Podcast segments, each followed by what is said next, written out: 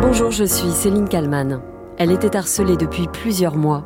L'INSEE, 13 ans, avait alerté tout le monde, mais personne n'a rien fait. La collégienne a fini par se suicider. Le ministre de l'Éducation, Papendiaï, reconnaît un échec collectif.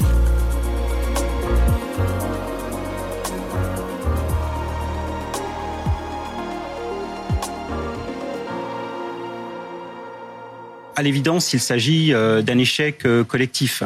Euh, la mort de l'INSEE, son suicide, c'est une tragédie. C'est une tragédie pour ses proches, c'est une tragédie pour l'éducation nationale et pour le pays. À l'issue de cette enquête administrative qui sera menée par des inspecteurs généraux, j'en tirerai toutes les conclusions.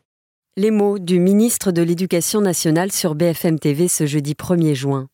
Des mots quelques heures après une conférence de presse déchirante de la maman et des proches de l'INSEE.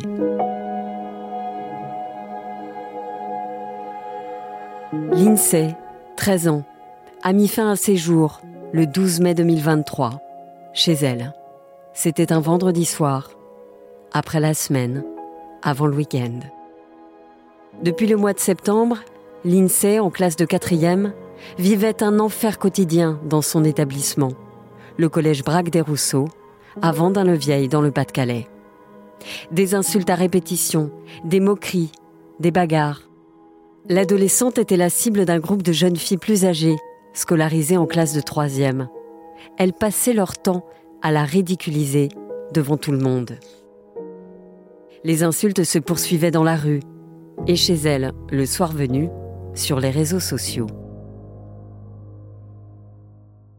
Jamais l'INSEE n'a caché quoi que ce soit à sa maman et à son beau-père. Elle a très vite parlé et tout raconté. Au mois de février, le beau-père de l'INSEE fait le ménage dans la chambre de l'adolescente. Il retourne le matelas de son lit et là, il tombe sur une lettre. Une lettre où la jeune fille évoque son suicide. Une lettre lue par l'avocat de la famille lors de la conférence de presse. Maître Pierre de Buisson. Chers parents, si vous lisez cette lettre, c'est que je suis sûrement parti. Euh, je suis désolé d'avoir fait ça, mais je n'en pouvais plus. Des insultes matin et soir, des moqueries, des menaces. Je n'en peux plus et j'ai envie d'en finir. Mais rien ne les arrêtera car malgré tout ce qui s'est passé, elles me voudront toujours du mal. Pardon maman, je suis parti rejoindre papa puisque son père est décédé quand elle avait trois ans. Et j'espère de tout cœur que ce que j'ai fait aura servi à quelque chose. Je pense que ce que j'ai fait va les réjouir. Elles penseront qu'elles ont gagné et arrêteront tout ça. Je ne pouvais même pas me confier au directeur car il tenait avec elle, il ne voulait rien entendre. Donc la seule chose que je pouvais faire est de partir. Faites attention à Maëlys. Maëlys qui était assise à côté de moi tout à l'heure et, qui n'a pas supporté l'émotion et on la comprend. Et à ce qui pourrait lui arriver. Faites attention à vous, je vous aime, au revoir. Je ne pouvais même pas me confier au directeur, écrit l'INSEE dans cette lettre. La maman de l'adolescente raconte en ce 1er juin ce que lui aurait dit celui-ci. L'INSEE, euh, à un moment, elle était au collège et elle demandait de l'aide au directeur, chose qu'elle a précisée aussi. Et que, justement, euh, le directeur euh, lui a carrément dit Écoute, tu m'embêtes avec tes bêtises, on n'a pas que ça à faire, ça reste entre nous. Il lui a totalement dit ça. Après avoir découvert la lettre, le beau-père et la mère de l'INSEE en informent l'académie, la police, le proviseur du collège. La grand-mère de l'INSEE écrit même une lettre à Emmanuel Macron. Une lettre sans réponse. J'ai tout essayé. J'ai tout fait. Et on n'a pas été aidé, on a été lâché complètement. Aucun soutien, ni avant, ni pendant et ni après. Début février, une première plainte est déposée après une bagarre. Une autre suivra quelques semaines plus tard. Lors de la conférence de presse des parents de l'INSEE, d'autres mères d'élèves ont témoigné, comme Magali, dont la fille Océane est également victime de harcèlement. J'ai fait maintes et maintes fois euh, appel au collège. Le CPE en avait rien à faire. Il me disait que c'était des mots d'enfant, que ma fille devait se forger un caractère, qu'il fallait que j'arrête de crier à l'harcèlement. Et puis il y a Maïlis, la jeune fille évoquée dans la lettre de l'INSEE. C'est sa meilleure amie. Depuis sa mort, elle n'est plus retournée au collège. Sa maman, Séverine, s'est confiée à Bruce Toussaint sur BFM TV. Moi, ma fille, qui me dit Ma vie n'a plus de sens maintenant. Je vais passer mes vacances avec qui? Je vais. À qui je peux parler? Maëlys n'est pas bien là. N'est pas bien. Hier, elle nous a fait une crise d'angoisse. Et euh, là, j'ai dû prendre ma journée justement pour pouvoir rester avec elle parce que euh, c'est très dur. Très dur. Les parents de l'INSEE racontent aussi avoir rencontré une seule fois le proviseur de l'établissement. Il leur aurait simplement conseillé de confisquer le téléphone portable de l'adolescente. La maman de l'INSEE s'est exécutée en se disant que peut-être c'était la bonne solution. Mais la jeune fille trouvait cela injuste. Le 22 mai ont eu lieu les obsèques de l'INSEE. Deux jours plus tard, il y a eu une marche blanche. Le 25 mai, quatre mineurs ont été mis en examen pour harcèlement ayant conduit au suicide et une mère d'élève est poursuivie pour menace de mort. Quatre nouvelles plaintes ont aussi été déposées par la famille de l'INSEE. Trois contre la direction du collège, l'Académie de Lille et les policiers en charge de l'enquête pour non-assistance à personne en péril.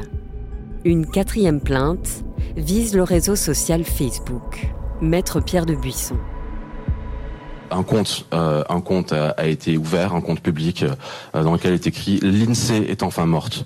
Euh, cette pute en est enfin allée et, nous irons pisser sur sa tombe.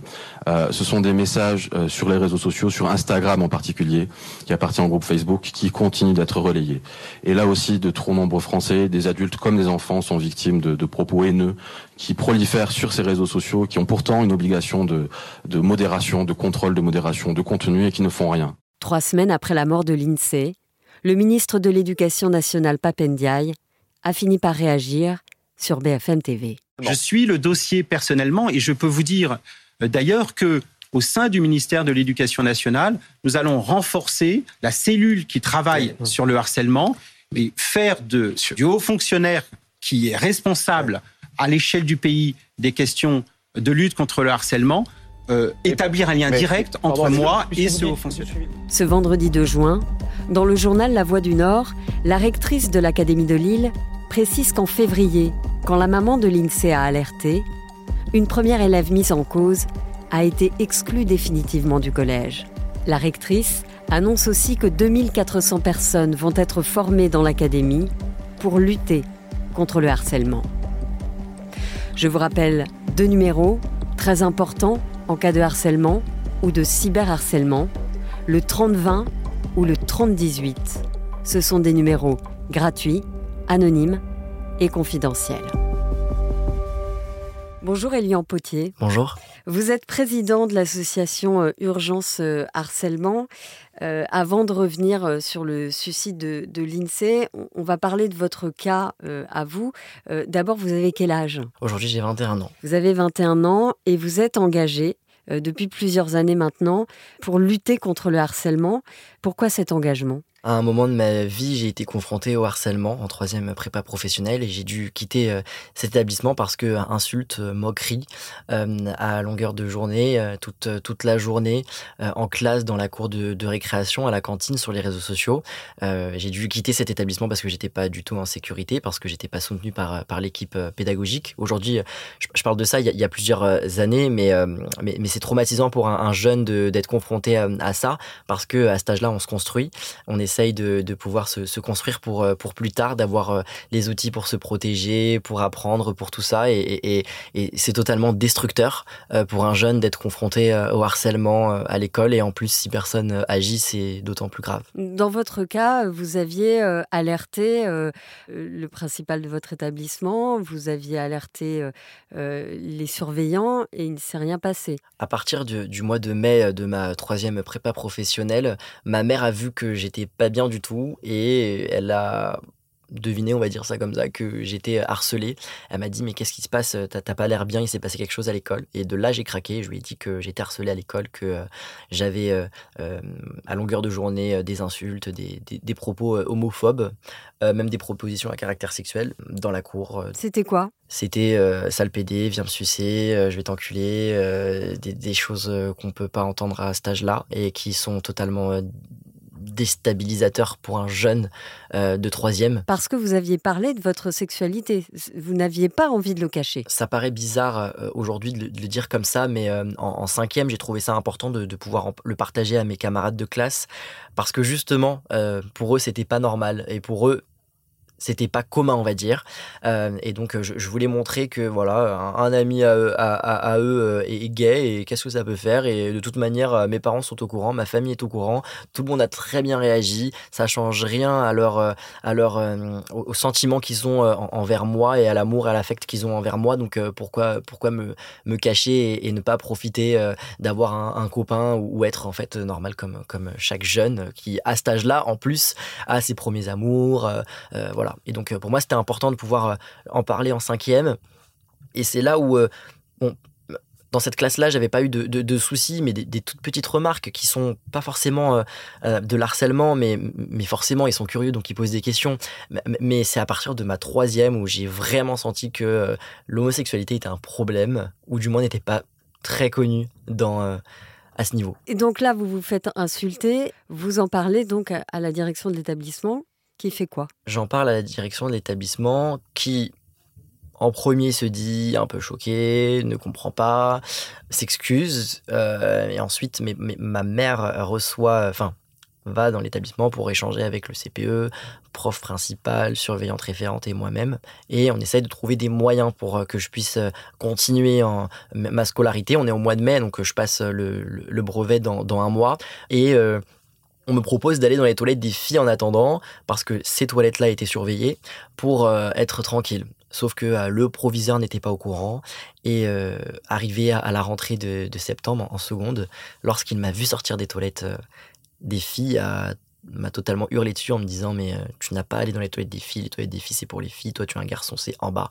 Alors que sa propre équipe avait trouvé ce moyen pour que je sois en sécurité. Et un jour, ce même proviseur vous a sorti une phrase qui a été la, goutte d'eau qui a fait que vous avez quitté l'établissement. Si tu n'avais pas parlé de ta vie privée, on n'en serait pas là. C'est la phrase qui m'a qui m'a sorti, qui restera gravée en moi parce que encore une fois, en troisième, à l'âge qu'on a au collège, entendre ce genre de phrase d'un adulte, c'est juste déstabilisant, euh, destructeur et, on ne sait pas euh, quoi faire en fait. Et, j'avoue que mes parents ont été d'une très grande utilité parce qu'ils ont forcément réagi quand je leur ai euh, appris la nouvelle et, euh, et, ils ont tout fait pour euh, que je puisse continuer mes études en, sérénité. Moi, je voulais clairement pas continuer ma scolarité et je voulais, je voulais continuer au CNED pour être tranquille. Heureusement à distance, faire des cours à distance. À distance. Heureusement que mes parents ont refusé et ont trouvé un autre établissement entre temps pour que je puisse continuer ma scolarité parce que c'était pas du tout la solution. Mais, mais à cet âge-là, c'est pas possible. Ce genre un établissement ça s'est très bien passé. De cette épreuve douloureuse, vous en avez fait quelque chose. Euh, euh, Elian, vous avez donc créé une association et aujourd'hui, vous allez partout en France pour raconter votre expérience et aussi dire que le harcèlement, il faut absolument en parler et qu'on peut faire quelque chose. Depuis euh, l'année 2019, je me déplace dans les établissements, ou du moins j'en parle publiquement. Euh, je fais des interventions, je me rends dans les, dans les collèges de, France, lycées de France, pour pouvoir prévenir, sensibiliser euh, à, ce, à ce phénomène, dire aux jeunes que le harcèlement, c'est quelque chose qu'il faut il faut en parler tout simplement. Il faut en parler à ses profs, faut en parler à, ses parents, il faut en parler à l'assistante, euh, à l'assistante pédagogique, il faut en parler aux psy, aux infirmières euh, qui sont euh, sur le terrain, mais il faut aussi en parler aux numéros qui sont mis en place, le 30-20 pour la lutte contre le harcèlement à l'école, le 30-18 pour la lutte contre les cyberharcèlements. Il faut davantage communiquer sur ces numéros et c'est en fait tout, tout le travail que j'essaye de faire lorsque je me rends dans un établissement, dire aux jeunes, vous n'êtes pas seuls. Maintenant, si vous avez besoin de parler, je suis là pendant l'intervention, mais aussi après, pour pouvoir euh, vous aider et, euh, communiquer avec votre, euh, votre établissement si jamais vous avez besoin d'un intermédiaire. On se rend bien compte dans le cas des, harcèlements, et je pense notamment à Lindsay qui a malheureusement commis un acte irréparable, qu'il y a toute une chaîne finalement de harcèlement. Ça passe et ça commence évidemment par le harceleur, mais ça va jusqu'à l'adulte. Et là, les parents de Lindsay ont déposé quatre plaintes, pas seulement envers les harceleurs. Il y a aussi la police qui est mise en cause, il y a aussi euh, la direction de l'établissement. Je pense que tout le monde est concerné sur ce sujet, que ce soit euh, les euh, professeurs, l'équipe pédagogique, que ce soit les parents, que ce soit la famille, tout le monde est concerné par ce sujet parce qu'on est tous en relation avec des enfants. Aujourd'hui, on devrait tous, normalement, logiquement, pouvoir reconnaître une situation de harcèlement, quelque chose qui n'est pas normal et qui, qui se passe euh, à travers un enfant. Euh, pouvoir réagir et pouvoir aider ce jeune. Euh, aujourd'hui, que ça soit la police, que ça soit, comme, comme vous dites, les parents ou tout autre adulte et même enfant, il faut qu'on puisse prévenir et alerter sur une situation de harcèlement. Maintenant, il faut communiquer, il faut faire de la formation, il faut prévenir, il faut être au contact de toutes ces personnes-là. Et c'est là aussi où euh, euh, tout l'enjeu de mon association, de pouvoir être disponible pour tout le monde et, pouvoir aider tout le monde à, pouvoir reconnaître ces situations de harcèlement. Alors, il y a quelque chose qui est très difficilement palpable pour les parents, notamment, c'est le harcèlement sur les réseaux sociaux. Parce que euh, l'enfant a son téléphone avec lui, il peut évidemment effacer des messages qu'il reçoit les réseaux sociaux, j'en parle pas, mais c'est très compliqué ça. Comment est-ce qu'on peut faire pour que ça aussi, ça évolue? Là, pour le coup, j'ai pas de réponse parce que les, réseaux sociaux, c'est quelque chose dont nous-mêmes, nous n'avons pas le contrôle. Même le gouvernement n'a pas le contrôle. Enfin, je pense pas. Euh, enfin, ça, dépasse notre, notre pays et euh, il y a encore énormément de choses à faire sur les, sur les réseaux sociaux avec les plateformes de réseaux sociaux qui ne veulent pas spécialement euh, se, mouiller et faire quelque chose pour, euh, pour lutter contre le cyberharcèlement. Aujourd'hui, on a des plateformes où on peut supprimer des contenus, où on peut euh, envoyer des photos et, les supprimer quelques secondes après. il faut pouvoir je pense, hein, en 2023, trouver le moyen de supprimer, bloquer des comptes, euh, des messages haineux euh, qui peuvent mettre en danger la vie de jeunes aujourd'hui. Et peut-être mieux éduquer sur euh, les portables. Finalement, le téléphone portable, c'est assez nouveau comme objet. Personne ne sait vraiment s'en servir. Aujourd'hui, oui, on peut tout à fait apprendre à, servir, se servir pardon d'un téléphone portable. Je pense que supprimer ou interdire le téléphone portable à un jeune, c'est pas la meilleure des, solutions, mais l'accompagner dans, dans, dans, dans, la prise en main de l'outil, dans, dans comment s'en servir véritablement d'un téléphone portable, je pense que c'est quelque chose où on pourrait, euh, qu'on pourrait euh, s'emparer du, sujet. je... L'éducation nationale pourrait s'emparer de ce sujet? Parce qu'aujourd'hui, il n'y a rien qui est fait là-dessus. Pourquoi pas? Franchement, je, trouve que c'est une très très bonne idée de, pouvoir euh, euh, se, pencher sur le, sujet euh, et peut-être que ça pourrait véritablement aider certains jeunes pour, pour lutter contre ce phénomène. Merci beaucoup, Elian Potier, d'avoir répondu à, mes questions pour le titre à la une. Et merci à Yves Pulici pour le montage de cet épisode. Merci à vous de l'avoir suivi. Je vous rappelle que vous pouvez retrouver le titre à la une tous les jours du lundi au vendredi sur euh, les plateformes de podcast et sur le site de BFM TV.